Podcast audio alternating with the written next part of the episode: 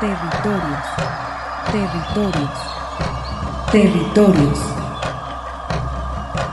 Voces vivas del color de la tierra. ¿Cuál es el objetivo del Congreso Nacional Indígena? Es el de defendernos como indígenas, de que nos reconozcan nuestra autonomía.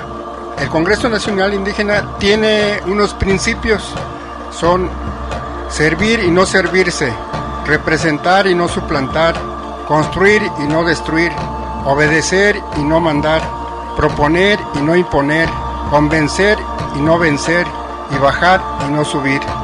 Estos son los principios que, en el que ha trabajado el Congreso Nacional Indígena.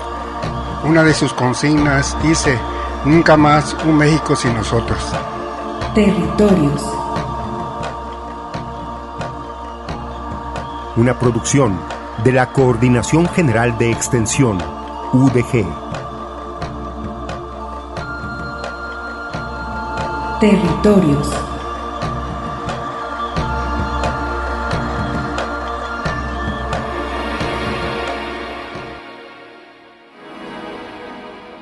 Muy buenas tardes, estimados radioescuchas.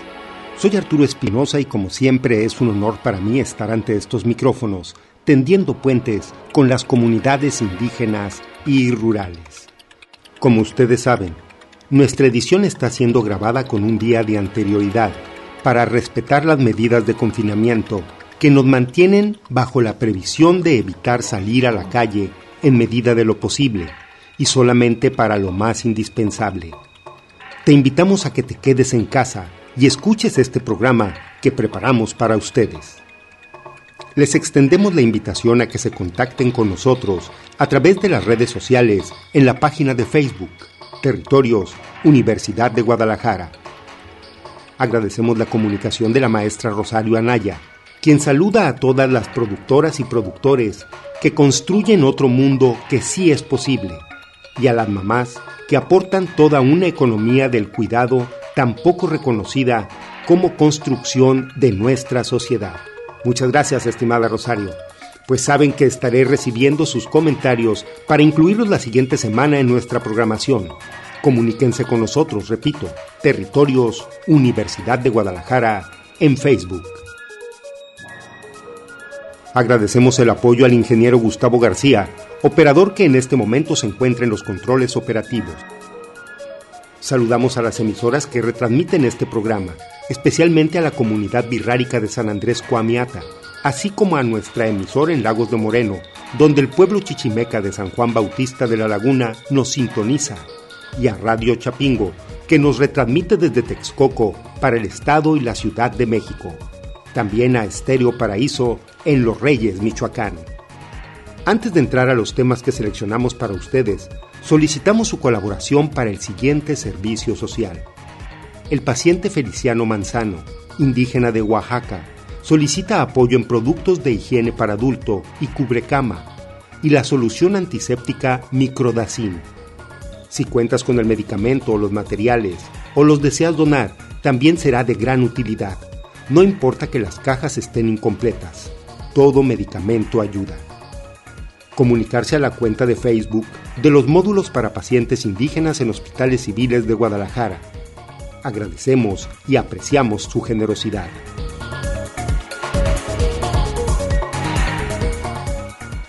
Entrando en nuestros temas, la Universidad de Guadalajara implementó un centro de acopio en Rectoría General para apoyar a que alguien se quede en casa.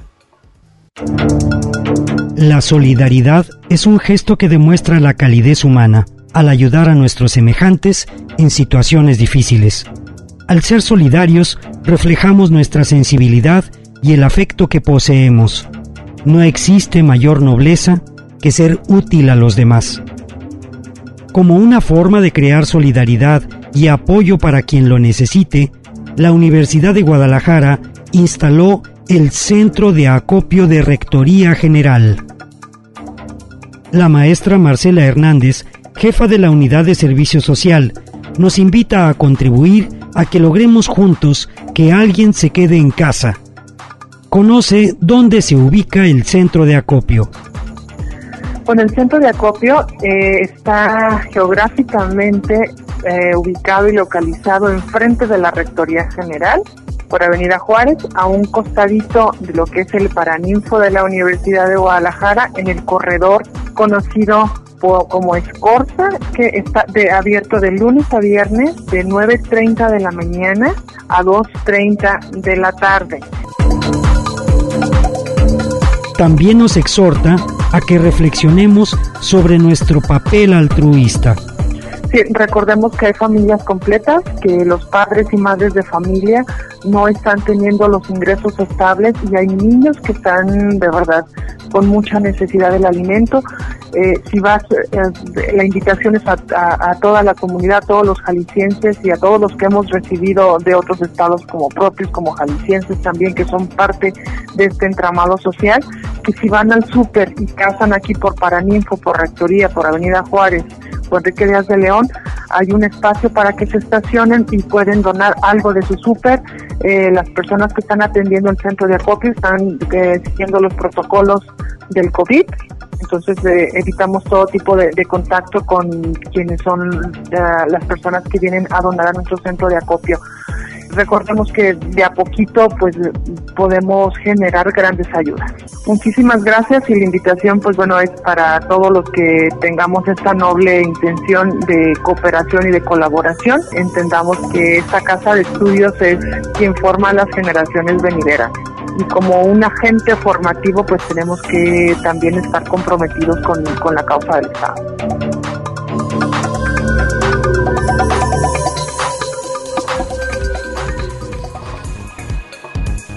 Como una forma de sensibilizarnos ante la apremiante necesidad que padecen nuestros migrantes indígenas en la zona metropolitana de Guadalajara, nos grabaron este material.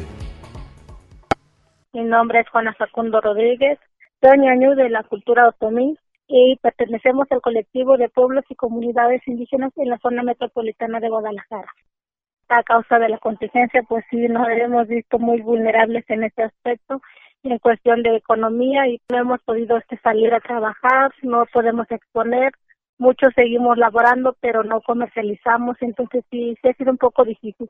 Pues sí, invitamos a toda la sociedad en general que se socialice, este, o sea, en este momento muy crítico para todos.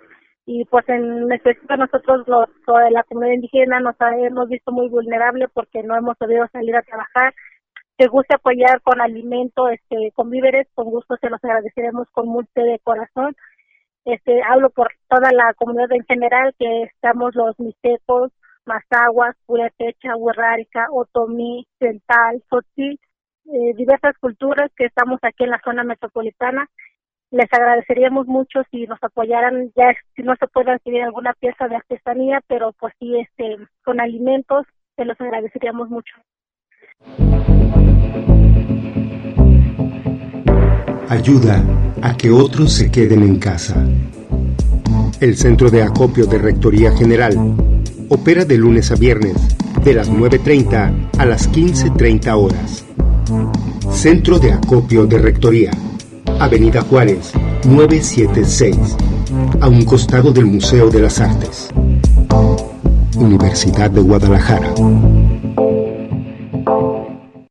Es Marisa Velázquez Ramírez, pertenezco al pueblo Mazagua que vive aquí en la zona metropolitana y pertenezco al, al colectivo de pueblos y comunidades indígenas de la zona metropolitana. Perteneciente a un pueblo originario ha sido muy difícil ya que nosotros este, nos dedicamos más a lo que es a, a la venta de artesanías o al comercio informal. Con esto de la pandemia ha sido muy difícil la situación porque no hemos trabajado ya en dos meses. Nuestros niños pues con la escuela todos en línea y, y, muy pocos eh, tenemos el acceso al, al internet o, a, o le entendemos muy poco esas plataformas que se están usando ahorita para la educación. Los pueblos originarios necesitan el apoyo de la gente para poder sobrellevar esta pandemia. Y de antemano agradezco a todos aquellos que, pueda, que, que nos puedan apoyar para pues prácticamente sobrevivir con esta pandemia, ya que tienen la mayoría de los de los pueblos y comunidades que estamos en la zona metropolitana ya tenemos ya dos meses sin trabajar. Muchas gracias. Ahora escuchemos el trabajo que nos tradujo Auque Mijares en lengua birrárica para que nuestras comunidades de la región norte del estado de Jalisco tomen las medidas de prevención necesarias. Ne a ubiyatu coronavirus me tiubilla. Apini keneti itibani irulikeku rapuni makame. Llaves kitati yepibame. Tarjeta tumini muka unilike. Reloj tu karim yemie inatame. Tablets, puerta yepibame, carro yepibame, luz kututu tetsie, teléfono celular niukame. Recapu pero erieka, ya pero ibomuku neunium 01 800 00 44 80. Yatuni 33 38 23 32 20. Protégete del coronavirus. Limpia objetos de uso frecuente.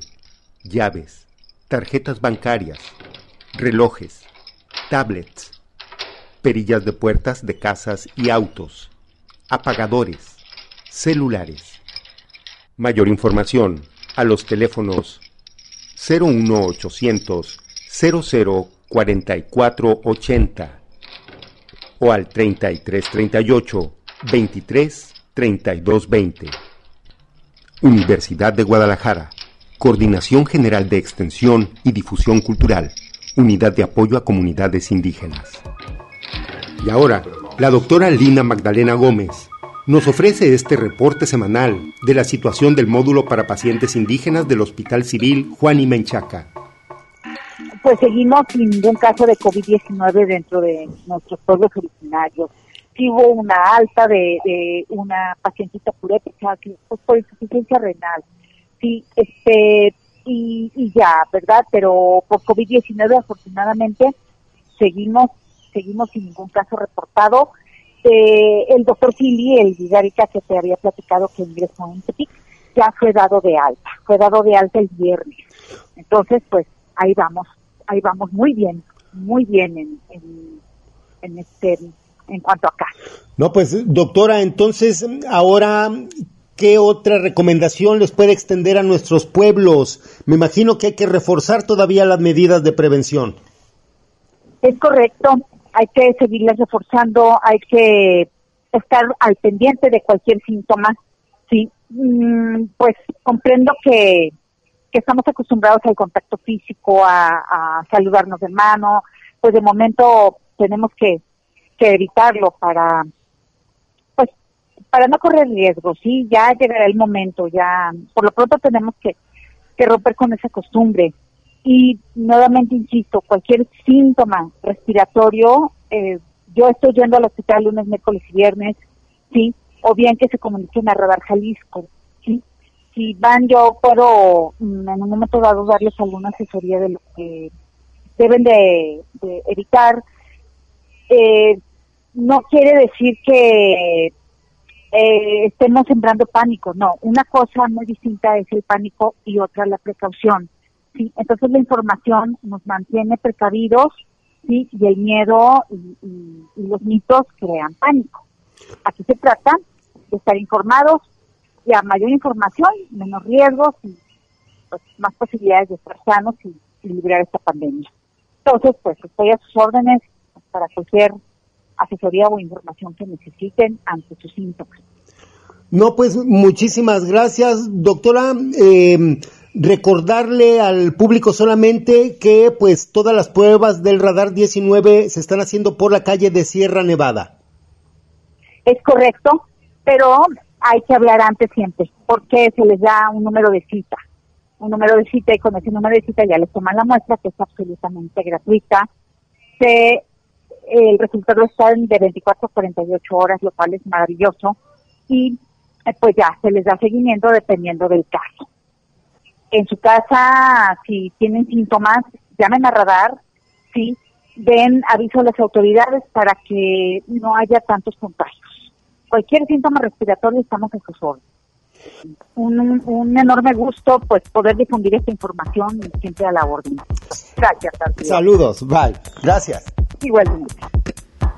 La economía social es una práctica del comercio que busca una economía responsable y que privilegia el trato humano ante el negocio y la explotación. El miércoles 6 de mayo se llevó a cabo el foro virtual Economía Social, Solidaria y Economía Mapuche. El objetivo principal de esta reunión a la distancia es fomentar las relaciones entre la economía mapuche y los enfoques de economía social y solidaria para mejorar la comprensión del trabajo y el fomento de estos sectores. El foro fue organizado por el Centro de Negocios Cercotec, el Centro Inaqueyú y la Red Internacional de Promoción de la Economía Social Solidaria RIPES Latinoamérica y el Caribe. Gonzalo Silva fungió como moderador y dio la palabra de introducción sobre la temática de la economía social solidaria y economía mapuche. Yo solo quiero como introducir la temática, la economía solidaria, la economía sociales, eh, las economías cooperativas no son, no son iniciativas recientes, tienen raíces muy antiguas en las prácticas económicas de los pueblos, pero sí se ha ido innovando y se ha ido también eh, generando conceptos y generando modelos de trabajo en esa línea. René Fernández del Centro de Negocios Cercotec Servicios de Cooperación Técnica considera que es importante recuperar la práctica de la economía social y solidaria. Pero yo creo que el tema de la economía, eh, de una u otra manera, es uno de los factores que se ha ido perdiendo eh, por distintas razones y que es muy, muy importante, muy relevante, más aún en estos días, eh, poder recuperarla y tal cual este conversatorio, eh, bueno, tiene mucha vinculación, es cosa de analizarla, tiene mucha vinculación con lo que es la economía social y solidaria. Felicitarlos por, por esta nueva iniciativa, aprovechando eh, estos difíciles momentos que, vive la, humanidad, ¿no es cierto?, y conectándonos a través de, Internet con, con, las redes sociales. Por supuesto, siempre disponible a seguir apoyando para, para recuperar mucho, mucho del conocimiento, mucho del kimun del pueblo mapuche que se ha ido perdiendo. Por su parte, el director del centro Inaqueyu, Andrés Huekelev, nos indica las acciones principales de su organización. Y lo que el principal foco que tenemos cada uno de nosotros como equipo es ayudar a los emprendimientos y emprendedores de, nuestra región a, a generar negocios con identidad cultural mapuche, fortalecer y trabajar los negocios bajo principios bajo principios y valores mapuche. Ese es nuestro foco, así que por lo cual yo sé que hoy día hay gente conectada, no solamente de la Araucanía, hay gente también del resto de Chile, hay gente también, eh, yo vi por ahí eh, registrados personas incluso de fuera de nuestro, de nuestro país, eh, entonces comentarles que nuestro centro está a disposición para apoyar principalmente estos tipos de negocios, estos tipos de, de iniciativas. En entrevista para Territorios nos ofreció detalles del origen del foro. Hola Arturo, un gusto saludarte desde acá, desde Chile, específicamente desde Temuco, región de la Araucanía, territorio mapuche. Eh, bueno, comentarte que esta iniciativa eh, partió más o menos desde el año pasado. Eh, queríamos realizar un foro donde pudiéramos conversar, podríamos hacer un conversatorio donde pudiéramos entablar los diálogos respecto a lo que es una economía social solidaria y su vinculación con la economía mapuche. Nosotros en un primer momento lo habíamos llamado como hacia una economía transformadora. Era una de las actividades que veníamos eh, planeando y, para el mes de mayo de manera presencial. De hecho, queríamos hacer este foro de manera presencial. No obstante, lo que ha pasado en todo el mundo relacionado con la pandemia no hizo modificar esta actividad a hacerla de manera virtual. Nosotros creemos que es una temática bastante interesante de desarrollar que no debíamos dejar de tocarla. Eh, porque creemos que la economía social solidaria tiene una vinculación bastante grande y alta con, la economía de los pueblos indígenas. Y eso es un poco lo que queríamos ponerlo en la palestra para que también nuestro, nuestras personas que están a cargo de nuestro centro, de nuestro centro de negocios eh, Inaqueyu, acá en Chile, eh, lo pudiéramos eh, analizar también.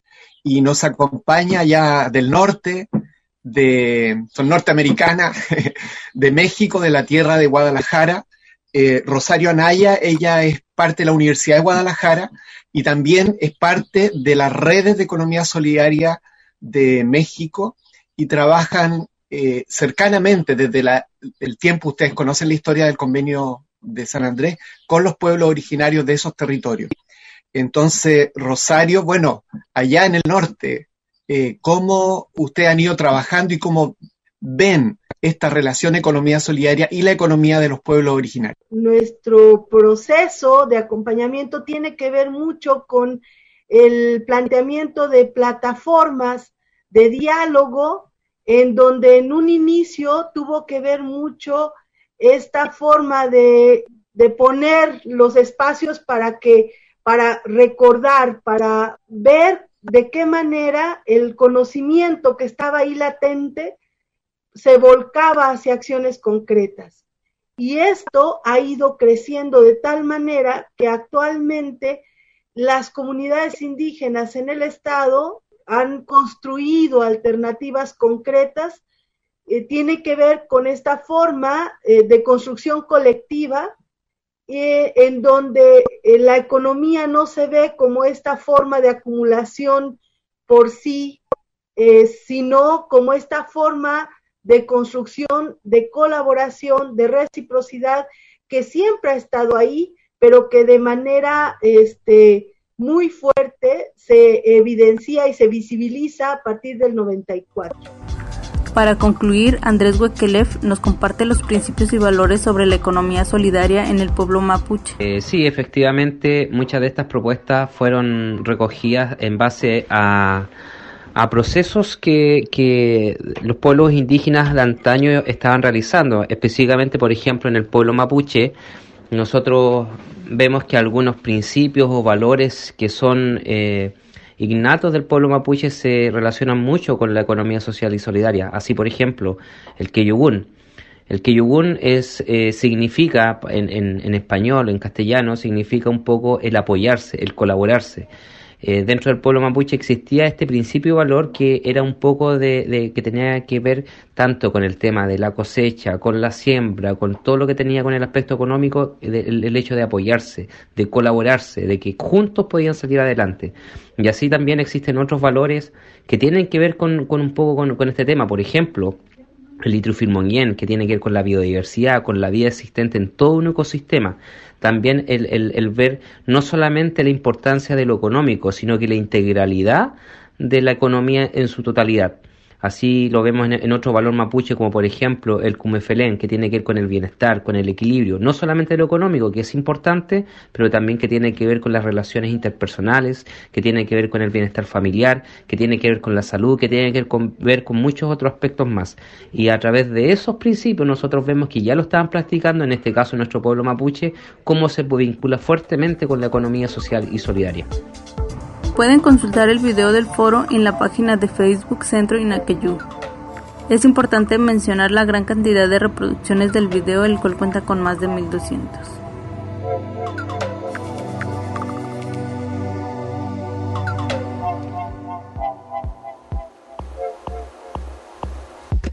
Ahora los vamos a dejar con esta pieza cómica que busca desestresarnos un poco. Para ustedes, el coronavirus ranchero, interpretado por José Luis Ramos y Leti Carrillo, Los Chisqueados del Monte. Búscalo en YouTube como Telepaisa.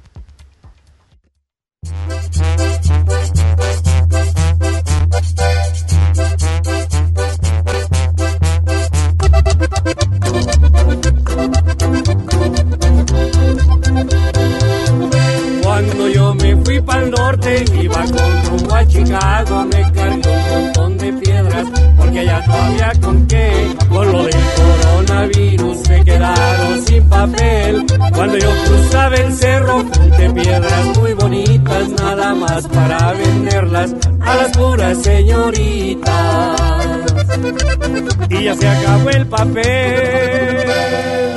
Porro de que no te salgas, por eso los pobres güeros ya no se limpian las nalgas, ahí las traen todas crudas con pedazos de hamburguesa, nomás se ven uno al otro y se rascan la cabeza.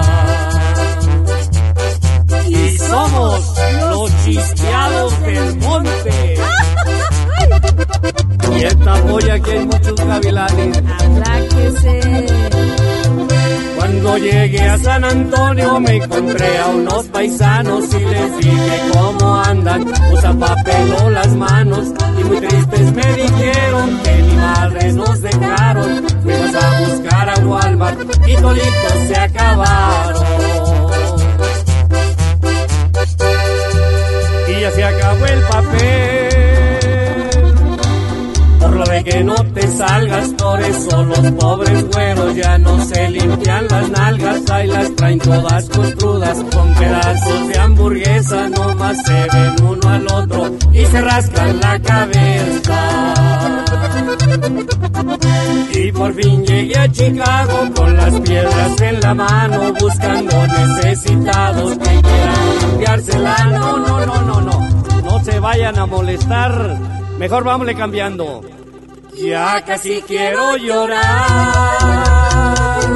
Ya comienzan los suspiros, mejor me voy pa' mi rancho. Allá no hay coronavirus. Y échele mi toto al estilo le paisa.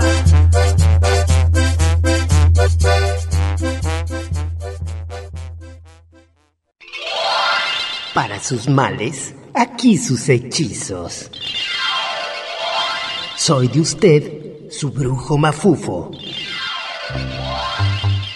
Acepto tarjetas, chivos, guajolotes y ollas de tamales. Y si me cuido y protejo, a los demás aconsejo que cuiden muy bien el pellejo barriendo y trapeando a diario y parejo. No me pegará este mal que nos tiene confinados.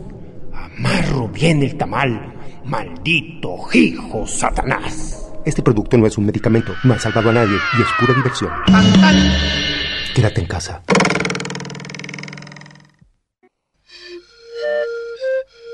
Un espacio de reflexión para la concepción de un mundo de igualdad territorios.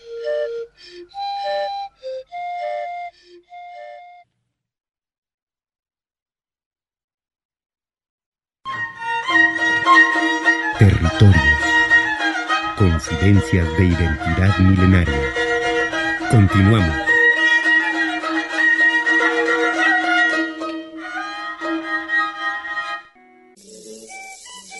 Muy buenas tardes, estimados radioescuchas. Mi nombre es Armando Abreu y les doy la más cordial bienvenida a estos territorios de sentido social, sentimiento internacional, global, mundial. Seguimos con las medidas de prevención establecidas por el sector salud y con la responsabilidad social y el cuidado personal que merece el momento para que juntos salgamos adelante. Recuerden mantener limpias las manos y evitar el contacto de las manos con la cara.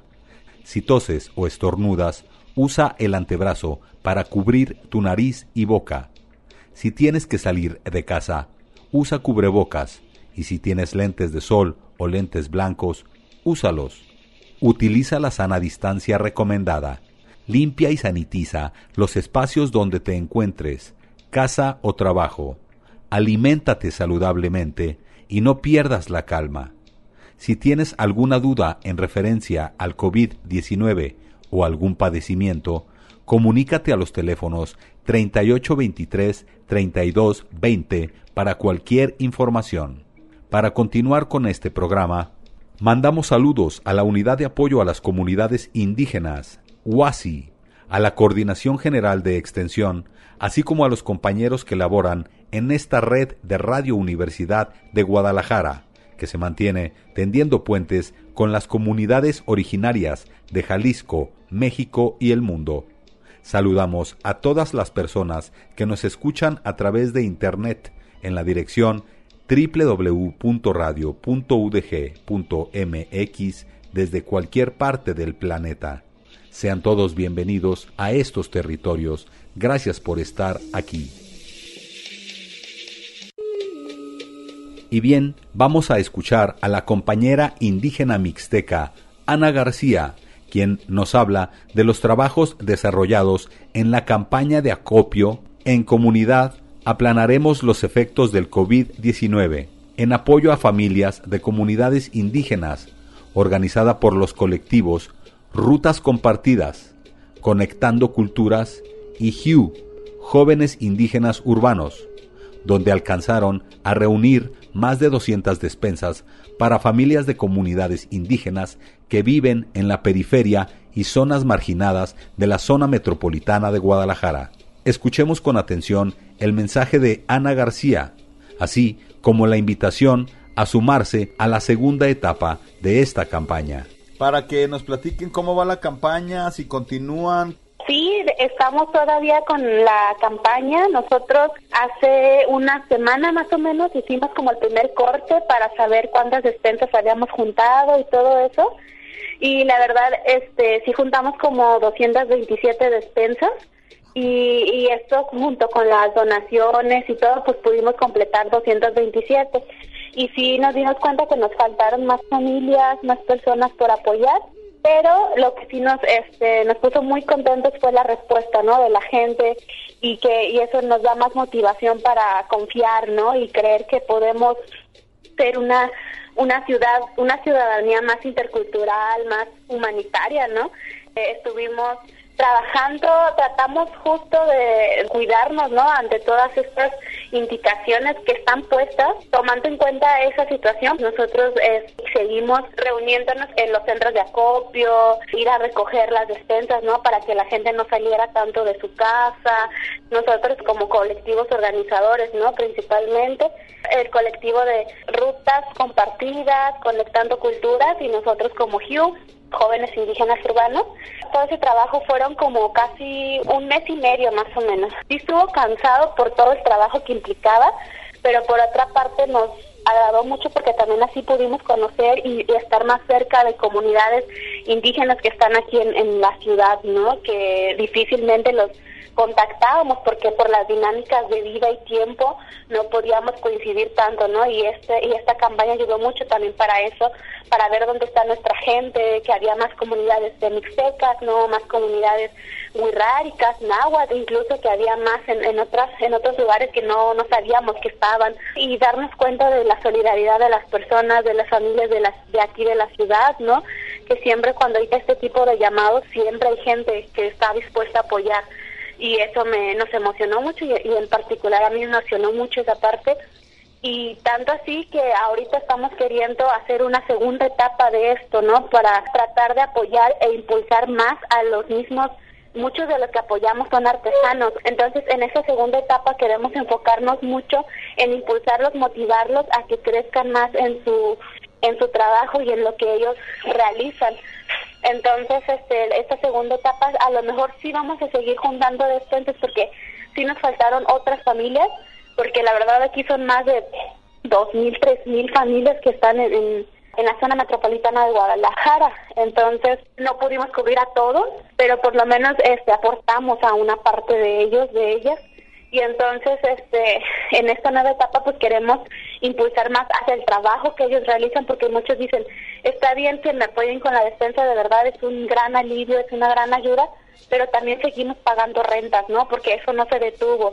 Seguimos pagando servicios básicos de luz de agua entonces este ellos decían pues necesitamos también este generar un poco de dinero para nosotros. Entonces decían que los apoyáramos como en comprar algunos materiales tal vez para que ellos borden, para que ellos se pongan a tejer, ¿no? Como en lo que saben hacer. Entonces, tal vez en esta segunda etapa nos vamos a enfocar sí a una parte en las despensas, pero también una parte más grande en impulsar algún proyecto o algo para que ellos puedan ser más visibles en, en su arte y en lo que trabajan. Entonces, más o menos por ahí va la idea. Todavía no le hemos aterrizado bien porque apenas ahorita estamos cerrando un poco la primera etapa que tuvimos.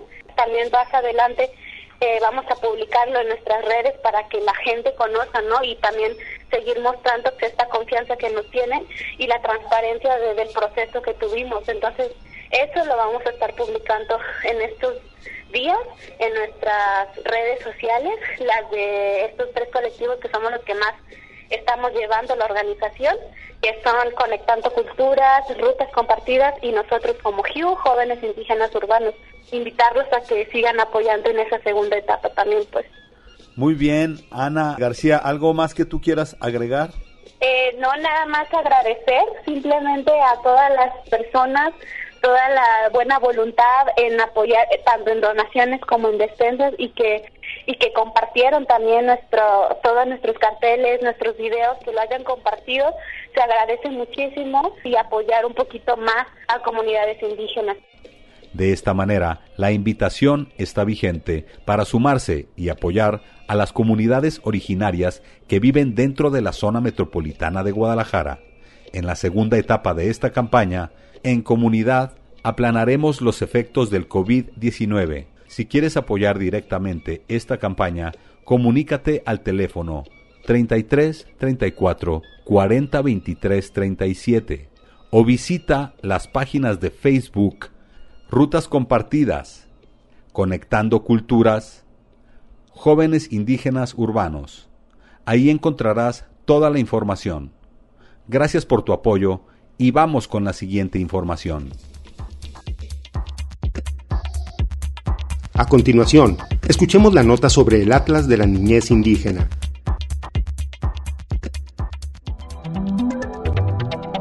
Presentan en Jalisco el Atlas de la Niñez Indígena. Con motivo al Día del Niño, la Comisión Estatal de Derechos Humanos presentó el Atlas de la Niñez de los Pueblos Originarios de Jalisco. Es de destacarse que este atlas tiene que ver con la presentación de dos índices, el de la diversidad y el de la dispersión indígena. El ingeniero Tunari Chávez, de la Unidad de Análisis y Contexto de la Comisión Estatal de Derechos Humanos, nos explicó la importancia y relevancia histórica del Atlas de la Niñez Indígena. Eh, comentarte que hemos eh, contentos materializado este documento que es producto del esfuerzo de diferentes personas de diferentes áreas de la Comisión Estatal de Derechos Humanos de Jalisco, pero también del esfuerzo de diversas comunidades indígenas con quien logramos hacer equipo para avanzar. El Atlas eh, refleja información, es el primer documento oficial, podemos decirlo, que refleja eh, la presencia de diversos pueblos y comunidades indígenas originarias de Jalisco que no están escritas, que no están reconocidas, eh, no digamos como, como población originaria, no están reconocidas siquiera dentro de las estadísticas de población indígena en el estado. Y es el caso de la comunidad indígena, por ejemplo, de Tonalá, donde eh, el año pasado, a través de la recomendación 15 de 2019 desde la Comisión Estatal Indígena, este, desde luego con el apoyo de dos periciales antropológicas, una del Colegio de Jalisco y una de la Universidad de Guadalajara, pues logramos documentar la presencia de una población náhuatl originaria en la segunda ciudad más grande de México, lo cual cobra bastante relevancia. Este, con la población tepehuana de San Lorenzo de Azquetán, que tampoco figura en el, padrón de comunidades y pueblos indígenas del gobierno del estado de Jalisco. Este, este atlas de la niñez indígena también reconoce la presencia de la población coca de Mezcala, que no está reconocida tampoco en el padrón. Eh, una cosa muy importante del atlas, que la, toda la población pues, va a poder encontrar en él dividido eh, cada pueblo indígena en qué municipios se encuentran en la entidad. Es algo, eh, y así, así para más de 20 identidades indígenas en el estado. Este atlas fue acompañado de un pronunciamiento dirigido a diferentes instituciones para que sean atendidas las necesidades específicas de los niños, niñas indígenas de Jalisco. Digamos, el, el atlas, además de mostrar la distribución geográfica de cada uno de los pueblos, hace dos procesamientos estadísticos procesamos datos a través de una fórmula científica normalmente utilizada para medir diversidad, que es el índice de Simpson, eh, y lo utilizamos para medir diversidad cultural. En ese sentido, eh, es un mapa distinto. Este mapa no te muestra por pueblo, este mapa te muestra tampoco por número de personas, te muestra qué tan diverso es un municipio en comparación con otro municipio.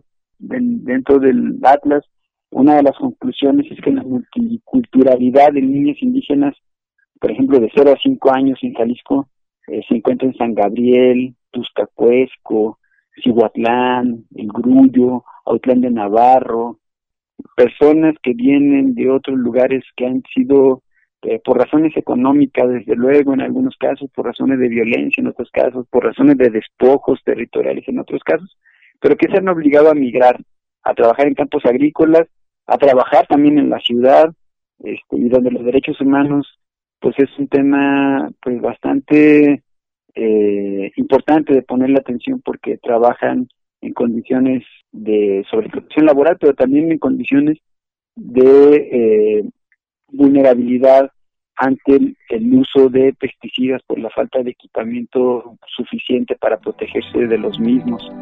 Tomás Trinidad, encargado del área de niñas, niños y adolescentes de la Comisión Estatal, nos explica las distintas problemáticas que presenta la niñez indígena. Como ejemplo, presenta los datos de la región norte.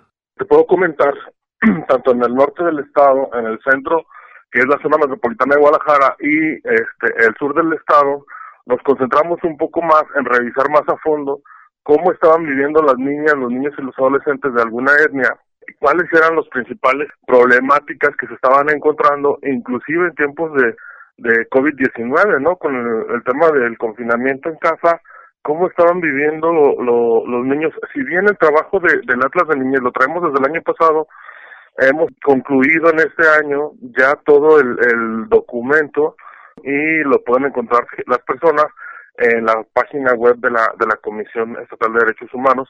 No solamente el Atlas de Niñez, también acompañamos al documento un posicionamiento respecto a lo que encontramos, a los hallazgos que encontramos en la niñez, ¿no?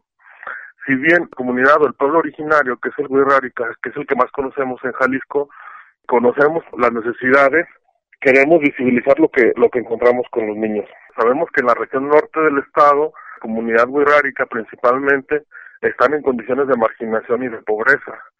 Pero en la niñez encontramos situaciones de desnutrición, enfermedades particularmente respiratorias en este tiempo y desde luego que, como todos sabemos, pues los centros de salud están en las cabeceras de las comunidades y no es suficiente la atención médica para atender a niñas, niños y adolescentes que están viviendo esta situación, ¿no? que presentan alguna enfermedad respiratoria o entre otras enfermedades.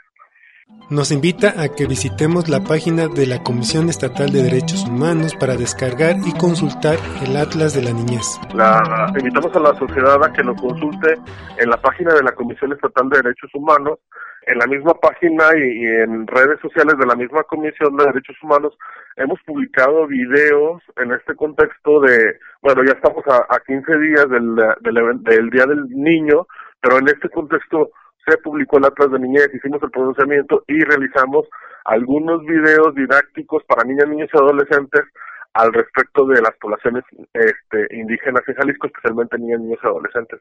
Y tiene que ver también con que conozcan, las mismas, invitamos también a los mismos niños, niños y adolescentes a que busquen estos videos donde hablamos de los derechos de las niñas, niños y adolescentes y que puedan conocer estos dos documentos que este, emitió la Comisión Estatal de Derechos Humanos. Para Territorios, Vladimir Contreras Escamilla.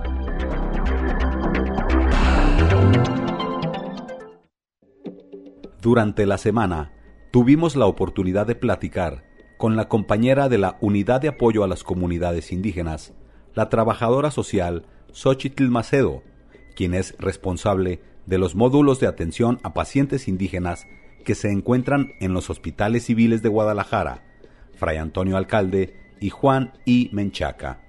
Ella nos platicó de las actividades y modificaciones en los servicios de salud que se están llevando a cabo en los hospitales civiles dentro de los tiempos del COVID. Vamos a escucharla. Sí, claro, mira, por lo de la contingencia que estamos viviendo por lo de COVID-19, los hospitales civiles pues están captando a, a las personas que, que están padeciendo este tipo de enfermedades, ¿no? Pero a la vez los módulos estamos funcionando en guardias para darles una atención y una orientación a nuestras comunidades indígenas. Ya muchos de ellos tienen consultas a especialidad, pero que por esta contingencia las estamos manejando de diferentes formas, porque la prioridad es COVID-19 y ahorita solamente se está atendiendo cualquier persona que llegue con contagio. Lo demás se está atendiendo de, por la vía de urgencias. Si alguno de nuestros pacientes requiere una atención por urgencia, se valora y se le da seguimiento por esa ruta ahorita, no por la ruta de lo normal que estamos haciendo de llevarlos a la consulta de primera vez y luego pasarlos a la especialidad. Ahorita lo estamos manejando vía urgencia. Esto parece ser que también son los cambios que han tenido los mismos hospitales, pues por esta contingencia, no hay otro manejo de las situaciones. Así es. Eh, para todas las personas de la población de aquí del estado de Jalisco que no cuentan con, con alguna seguridad social, pues los hospitales civiles están destinados para centros COVID. Entonces, este, para que el grosor de la, de la población que acudía a la consulta de especialidad y requerían un segundo nivel, pues estaban abiertas las consultas. Pero por la contingencia solo se está trabajando de manera de urgencias.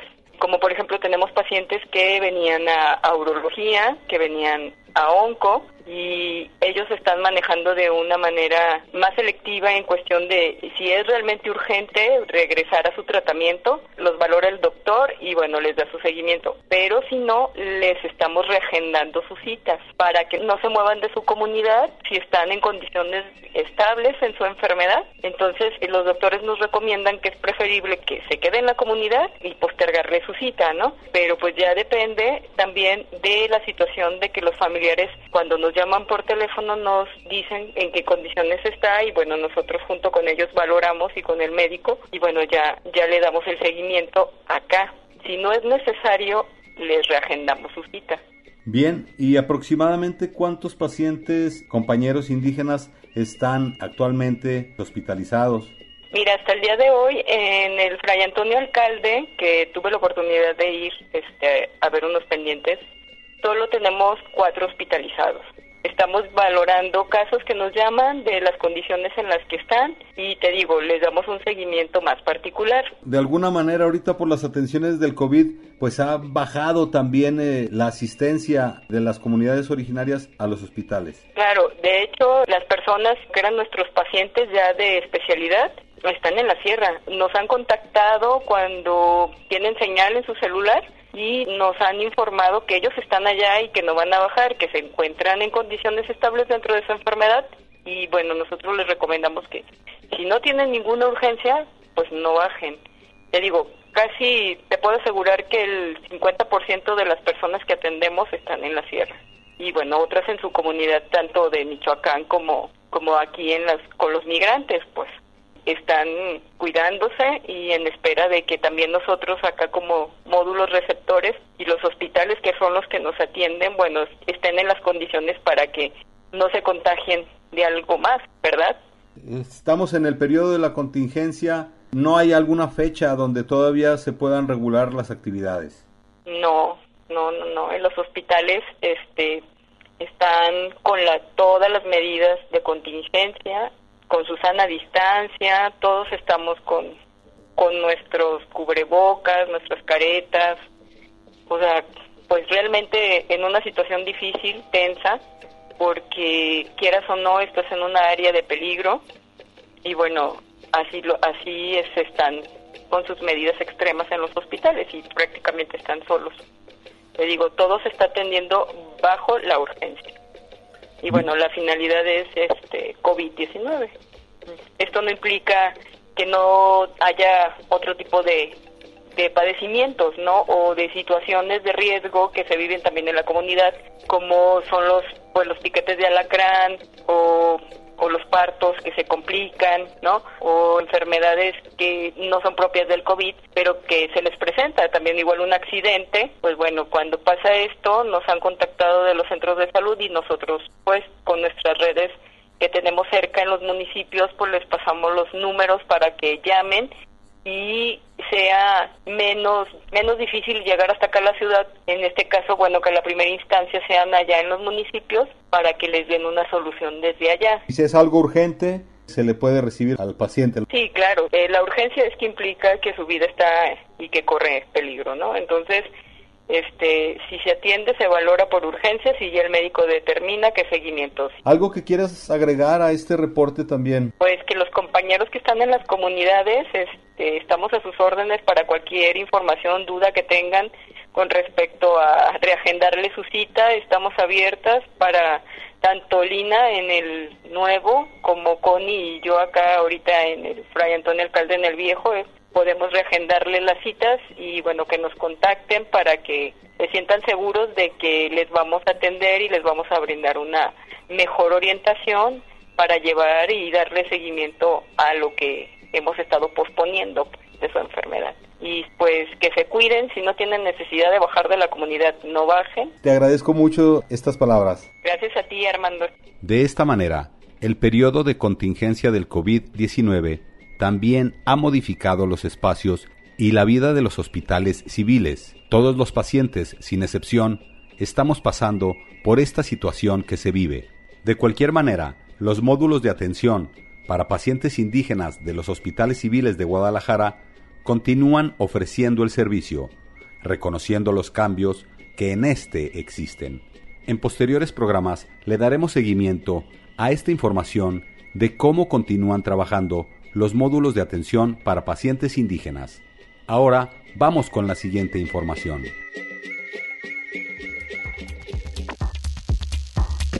Escuchemos el trabajo enviado por Vladimir Contreras, compañero de la red de comunicadores Boca de Polen, quien nos envía esta entrevista a Araceli Severino sobre el estrés en los niños. Estamos platicando con Araceli, una amiga del Estado de México. Ella es psicóloga, es profesora de primaria. El día de hoy estamos platicando acerca del coronavirus, pero en particular cómo atender a la gente, cómo atender esta crisis sanitaria, pero desde el punto de vista de las emociones. Saludos a toda tu audiencia, eh, agradeciendo que me des esta oportunidad en tu espacio y esperando que todos se encuentren muy bien de salud y que estén siguiendo las recomendaciones en casa. Sí, actualmente me dedico a, a la profesión de docencia a nivel primaria y también este, mi formación es de psicología. Y pues ante esa situación de contingencia que hemos estado viendo y que a todos nos ha vuelto una población vulnerable, creo que también hay que rescatar que dentro de esta población vulnerable, como lo es el personal médico que atiende de manera directa a los enfermos, o la población que ya padece algún trastorno depresivo o de ansiedad o que estaban propensos a desarrollarla, Cabe mencionar que dentro de esta población que se vuelve vulnerable también lo es la población infantil, ya que esta situación de confinamiento ha dejado un impacto en el desarrollo de su, de su socialización en esta etapa educativa, con la suspensión de las, de las escuelas, de las actividades escolares, dejando atrás su convivencia dentro del aula, del recreo e incluso el juego con sus amigos por lo que la socialización que están viviendo dentro de sus casas quizá no es la adecuada en este largo periodo de confinamiento.